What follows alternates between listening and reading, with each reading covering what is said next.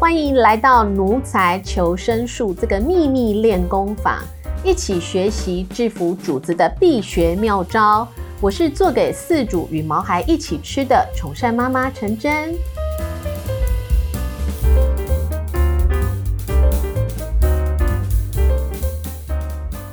好，今天呢，我觉得是一个蛮特别的一个经验分享谈。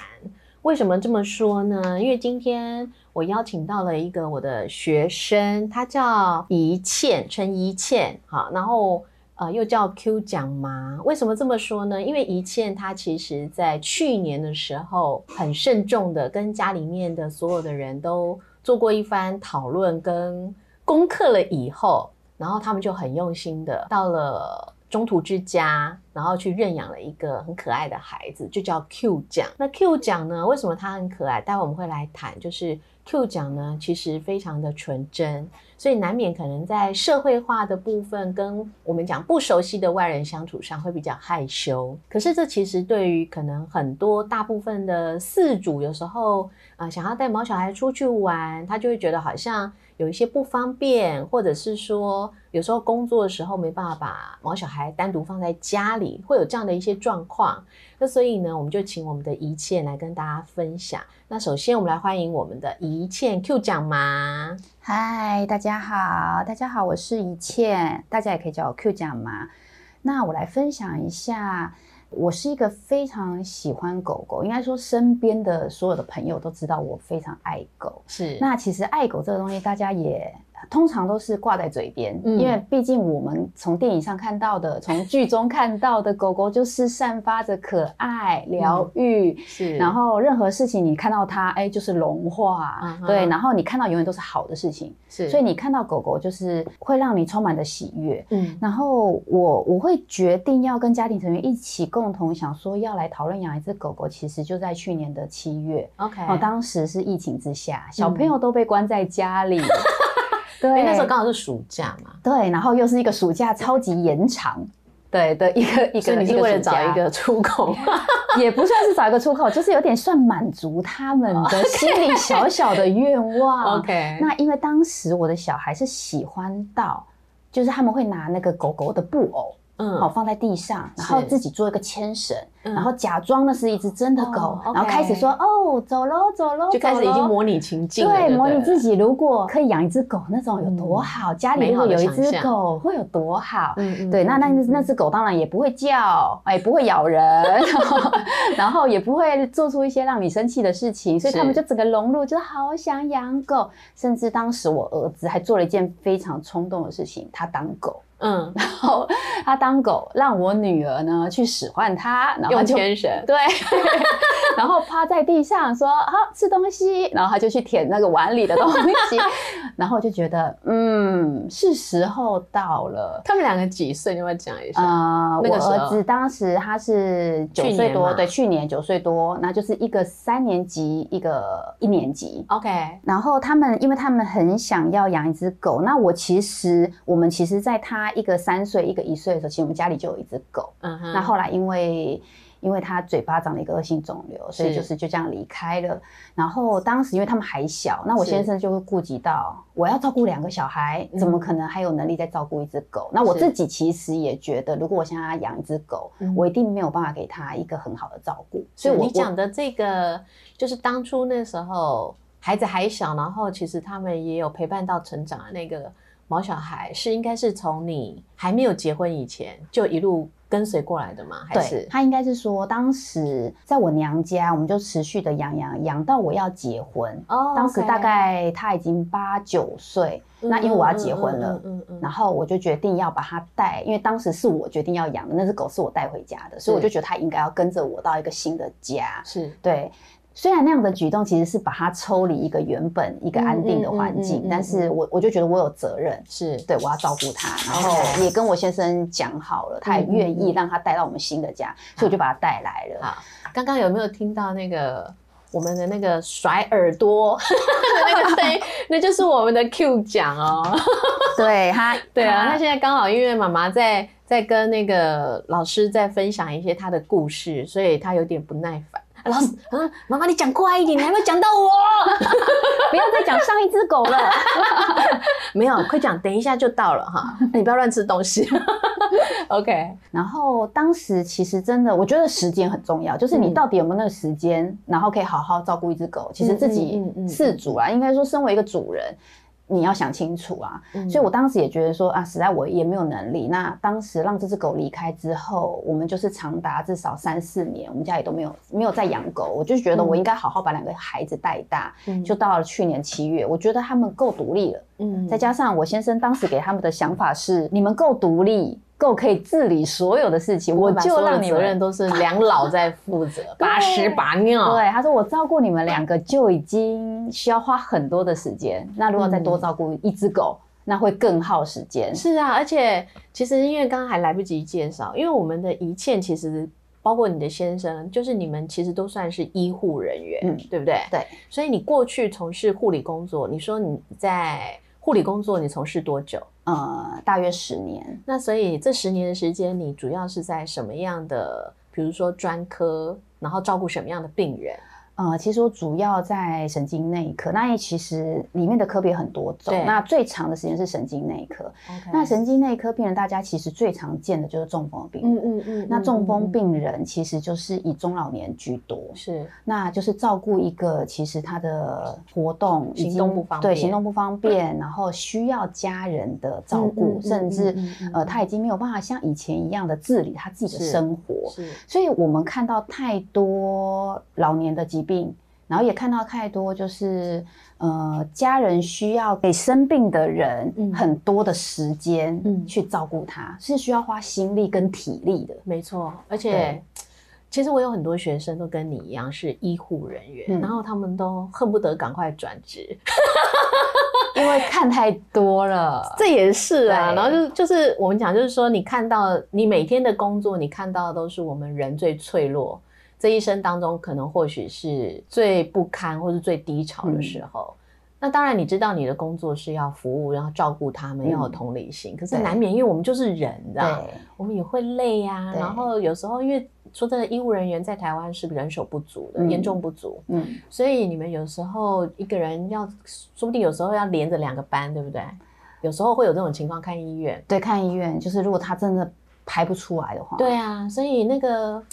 我们讲就是说，你要一直始终保持正能量，可是你的环境就就是明明都是消极的，就是你看到都是很不堪的那一面的时候，你还要保持永远像个小太阳正能量，说真的会疲累啦，嗯，对不对？所以包括像你的先生也是医生，嗯，而且是急诊室的医生，哦，那个真的是压力更大，真的，对啊，所以。你们两个人就是长期在这么压力庞大的工作环境，而且工作时间都是很不稳定，要轮班，对，然后又要照顾两个孩子，对，然后现在又要照顾小毛小孩，你们好大的勇气啊！来来讲讲看，除了因为孩子的这个始作俑者，你看到孩子已经模拟这种美好生活的情况之下，那还有什么样的？因是因为比如说你为什么会有这样的一个想法，然后？又又是什么样的情况之下去认识到 Q 奖，然后把它带回来？嗯，应该要说到，就是因为我小孩当时在疫情之下，其实就很爱关注 YouTube 影片，嗯嗯，然后他们看着那影片，那其实影片里看到的画面，其实也都是美好的。所以其实看不到什么不太美好的事情，所以他会觉得为什么别人都有资格可以去领养狗，然后他觉得对我们要做爱心，我们要啊，那为什么爸爸妈妈一直阻止我们做爱心嘞？OK，对，然后我们后来就因为因为也是这个缘故，我们就觉得好，那我们来去看看。其实我们没有给他保证，我们只是跟他们说，那我们随缘，对，我们就随缘，我们来去看看，因为我们如果要去领养一个毛孩子，其实我们也没有特别说一定要。一定要什么样的毛色，或者一样什么样的什么样的型的狗狗，是对，那就是随缘。所以我们就来到大人的随缘，在小孩子的认知是什么叫随缘？就是要 今天去就是要带回来。对，所以我那天其实有做一点功课，就是我没有告知他们我们现在即将要去那个餐厅，所以这是有点秘密进行，也是 surprise，对，一个 surprise。所以等到他们在车上睡着，张开眼睛，发现哎。有机会了，怎么会来到这里？因为这间餐厅是我们很常去的一间餐厅哦。对我很常带小孩去那里跟毛孩子互动，其实为了满足他们喜欢狗狗的想法，但是并没有想要领养狗。是，那这一次去。我们也没跟他们说要做什么，就说嗯，我们再来。那因为那时候的疫情之下是不开放餐饮的，那时候都是不能进去，那只能看狗狗。哦，对，只能跟他预约的看狗狗。是，那所以他们也发现，哎，我不是来吃饭的，嗯，所以他们开始心里就开始觉得啊，有机会耶，妈妈带我们是来看狗狗，跟狗狗互动的。嗯，那当时我们就看到一只狗狗，其实它是躲起来的，嗯，对，那。第一眼我看到他的时候啊，我就觉得他的眼神，他的眼真的，我也我我不敢讲那个感觉，但就是一个眼神，他的眼神就是他好像在呼唤我们。嗯，对，这这样讲好像有点有点神奇，但是我真的觉得我有感受到。OK，对，然后当然开始就是。开始互动，那因为第一个他真的还蛮怕生，那也因为还很小，嗯，对，所以我们不太有什么互动，那就把它抱起来放在脚边，哎，他不排斥我们，所以那时候其实他还很小，对不对？他很小，其实很小，那应该我觉得三个多月而已，就是还很小，对，然后也不会吠叫啊，也不会呃咬手咬脚啊，不会有那些。呃，我们害怕的事情，你看你你你现在讲到 Q 讲，他就有听到，你知道，他就马上跑去做好了。哎，真的耶，因为他听到名字，对他听到说妈妈说我很乖，真的，然后我不会乱咬，所以他就跑回去做。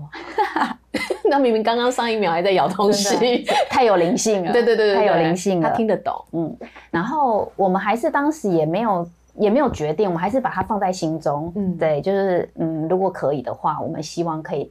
可以领养它，嗯，对。然后小孩当然你知道，小孩在撸起来的时候就是可以，他什么话都可以说，我们可以养。嗯，你要我我们什么事做什么都可以，对，做什么都可以。我也会认真念书，所有的保证他都讲完了。我再也不打电动了。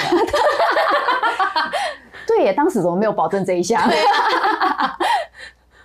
然后，所以我们就这样回家。那回家，我们当然是跟他们讨论啊，然后跟他讨论，真的我们有能力吗？什么什么，去想很多。那主要，我们当然也是不可能参考小孩的啦。所以其实是你们第一次去的时候，虽然有看到 Q 甲，对，可是你们并没有当天把他带回去，并没有，并没有。OK，对，因为我不想要让克制力呢，因为我不想要让我的小孩觉得。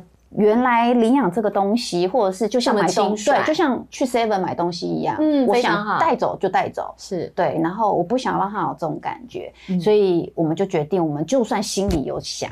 我们还是要先离开，对。那回家就是在我就是跟先生好好的讨论，觉得嗯嗯我有能力吗？嗯，对。那因为我知道我先生是一个工作很很忙碌，应该说他他时间太长了，所以他待在家里时间并不多。那狗狗是需要陪伴的，对对。那变得这件事情可能会落在我身上，嗯，对。那我到底有没有能力照顾好两个小孩，再多加一只狗？是，所以我。我在想这件事情，还想到半夜还失眠，嗯，因为我真的有在认真思考，而不是真的像买一个宠物，跟宠物娃娃一样。对我真的有去想这件事情，然后还想说啊，算了啦，其实还是会有打消的念头，哎，因为会想说，呃，会不会影响到我的小孩？那如果他对我小孩怎么样嘞？还是呃，他让我无法出门嘞？那小孩目前的年龄是需要往外跑？他需要参加很多活动的，我会不会因为被绑住而牺牲了他们的自由时间，无法带他们去哪里？其实这些我都考虑过。那后来还是觉得说，毛孩如果我可以让他变成家人，就是个孩子，是进入我的家庭，是那我们任何事情都可以一起的话，其实这就不是困扰。所以我就决定，那那要养就是一辈子。当然了，嗯。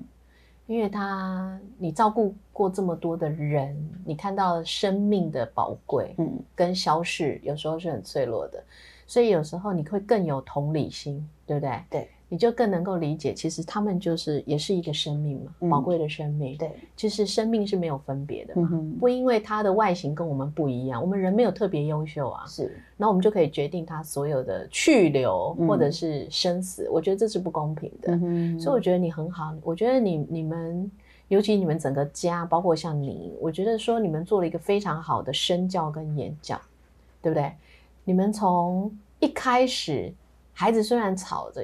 想要养宠物，嗯，可是你们也一直不断的 create 那样的一个接触的环境，嗯哼，让孩子可以，你也在观察，就是孩子是不是跟毛小孩之间可以相处的好，嗯，然后只是一时的兴起呢，还是说其实持续都有这样的热情，对不对？其实你们也是在 test，对，然后慢慢发现到，哎，其实孩子真的还真的是那么一回事，已经到走火入魔。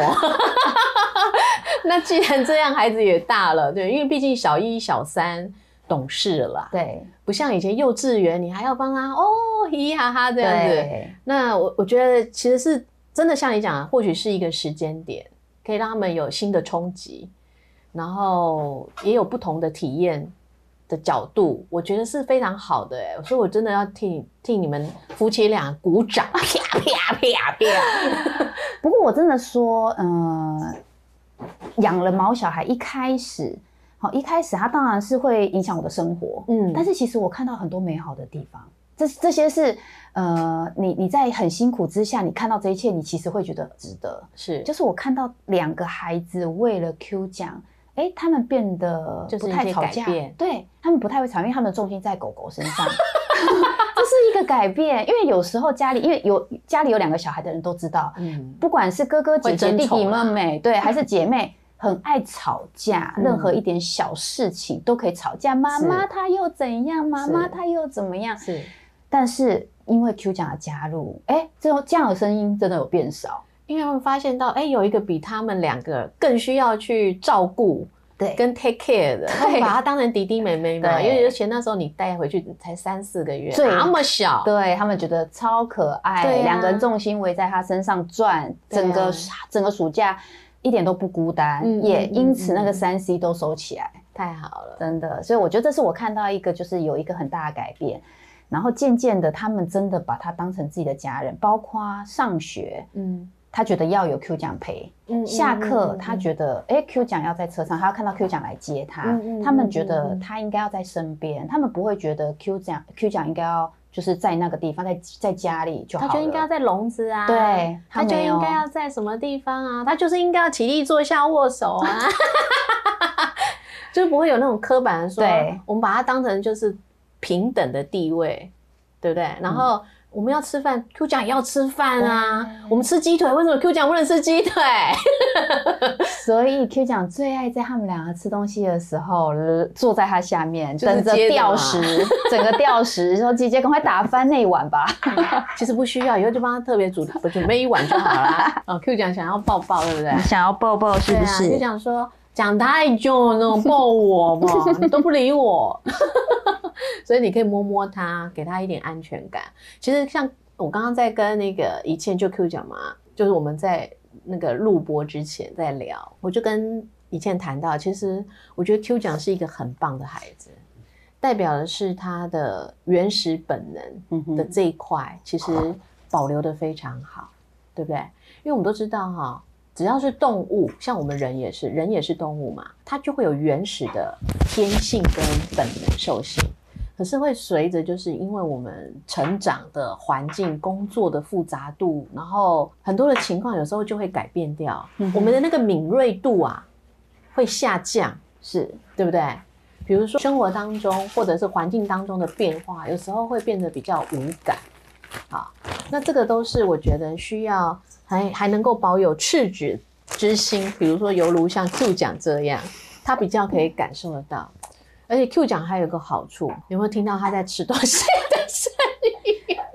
你知道，贪吃的孩子基本上就不用太担心他会怎么样，他就很好教，你知道吗？吃很好打发的人，对呀，很好贿赂。所以其实像你现在照顾 Q 奖了这么一段时间，然后他来到家里，嗯，然后你们开始渐渐有感受到 Q 讲出了美好的那一面。还有值得你担心，或者是有时候难免会造成你疑虑或者是不安全感的地方是哪些？呃，那那最让我觉得不安，哎，最最让我有一些小小的烦恼跟困扰是，他没有办法在家里独处。嗯，那其实我常常有需要。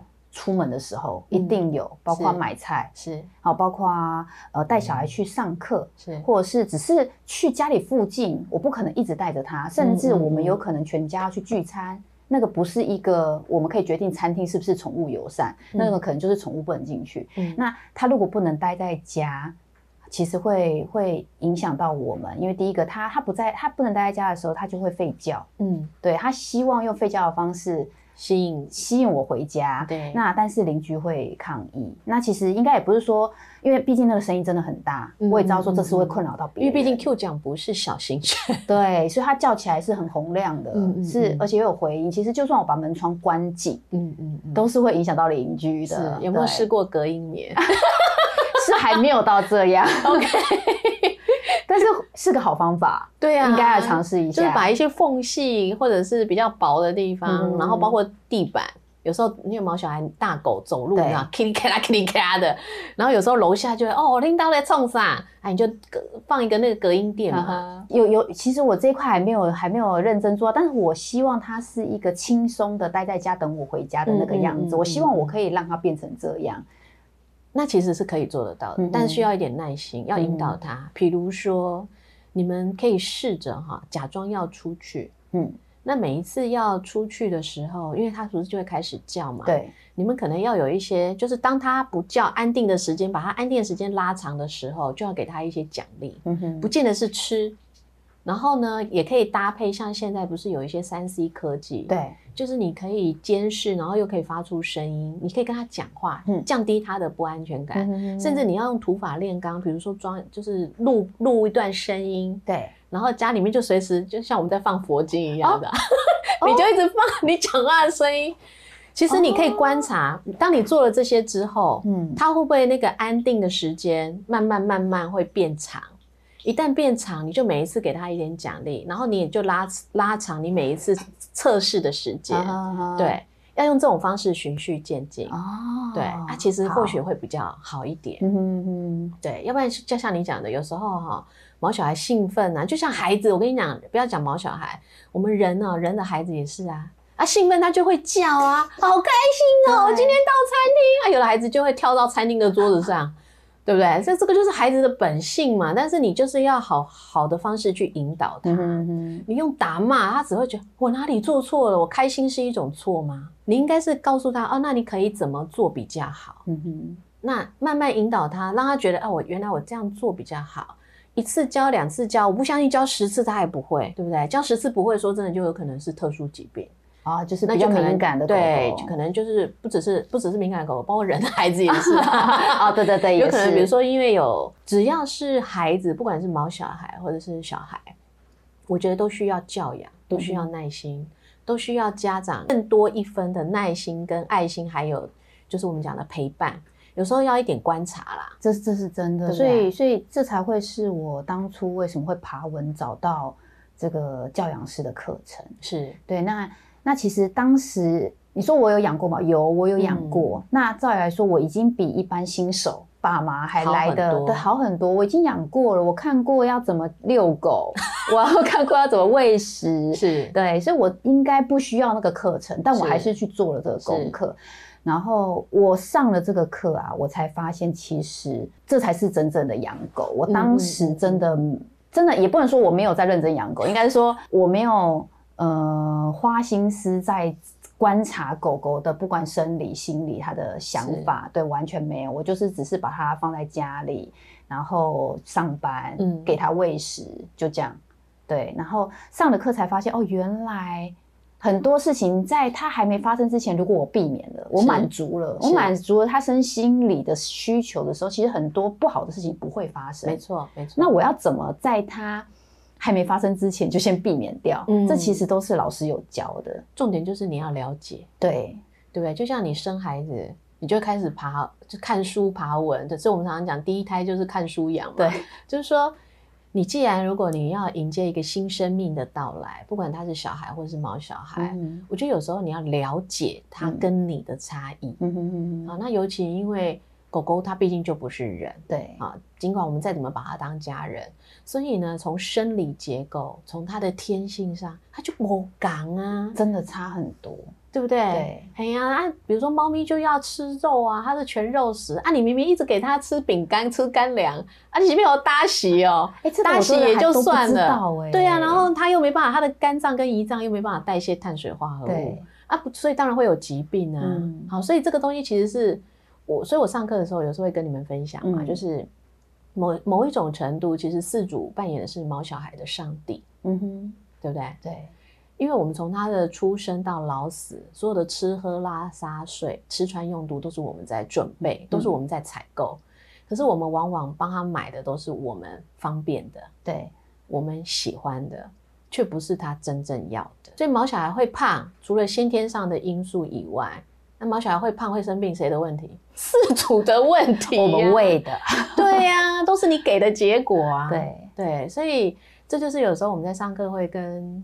同学们一起分享，就是有时候换位思考吧。嗯，毛孩子需要的其实有时候更多，不像你想象的那么简单，真的，对不对？对我了解。然后，然后尤其又遇到像 Q 奖，我觉得 Q 奖哈，你要好好珍惜它。越是像这样的一个，我们讲就是在我们传统观念觉得它是社会化不足，嗯，我们把它定义叫社会化不足，或者是说比较害羞、比较焦虑的孩子，事实上代表就是他比较敏感，对。其实现在我我刚刚也有跟你分享，现在有很多医疗就已经有研究证实，对不对？嗯，其实狗跟猫，它们有时候可以感受得到人的一些变化。嗯哼，这个变化不是我们肉眼看得出来的，可能是你的荷尔蒙，可能是你的血糖，对啊，可能是你的磁场变化。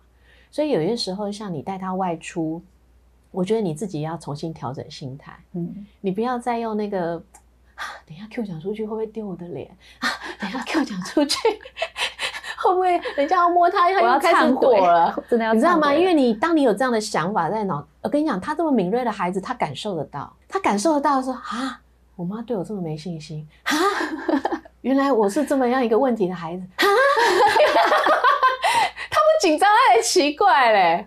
因为他就要符合你的期待值啊，往你期待的方向走。对，还真的走的很很很很对，就是我很紧张，他就还真的走那个方向。对呀，因为他们会感受得到你的身体的各种的变化，这个都是医医学上或是研究上已经证实的东西。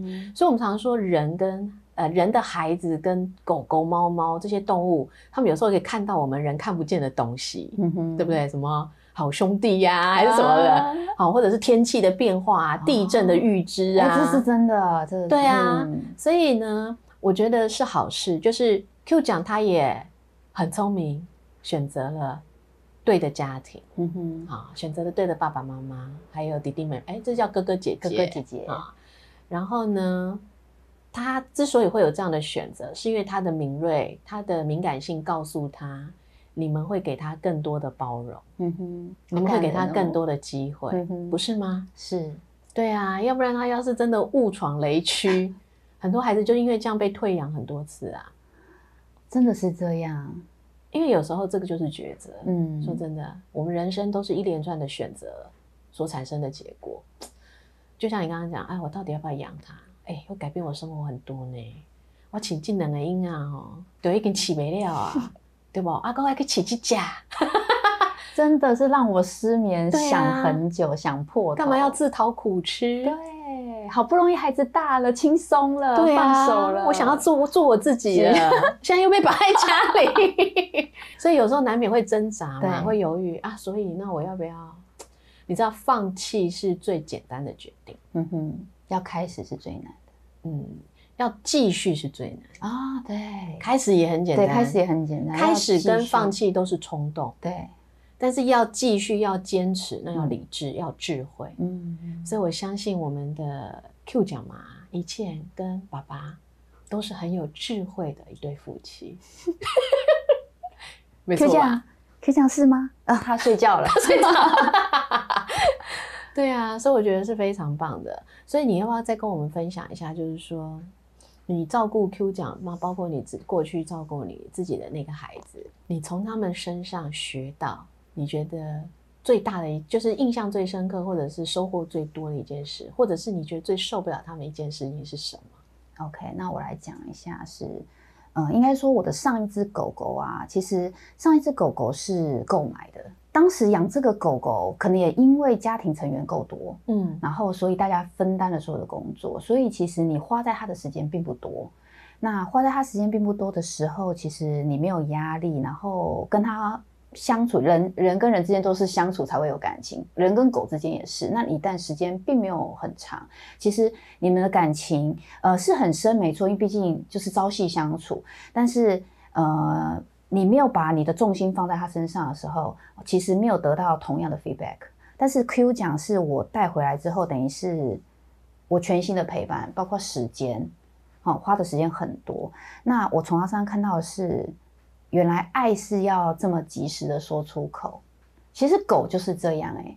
他比人还能够表达他的情感。其实我们人有时候遇到喜欢的人，还支支吾吾，对，还走掉，还有面子问题，对，还想说不行不行，对失败，或者是对于讨厌的人，哎，我还要客套的虚假，嗯，对，这就是人，是。对，但是狗不一样，哎，狗就是我喜欢你，就是喜欢你，就是超喜欢，直观呐，对，但是我不喜欢你，我就不喜欢你，没错，所以我觉得这点我学到就是真的是。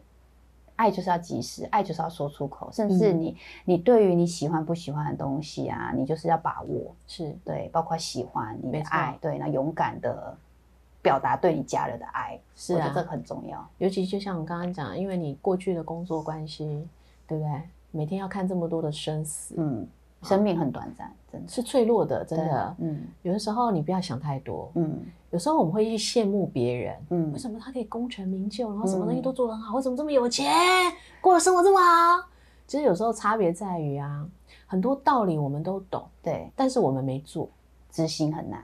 嗯，那有一些人是这些道理，他们不只不只是懂，但是他们也做了，嗯哼，而且做得很好，嗯哼。所以或许有时候会产生不一样的结果，对。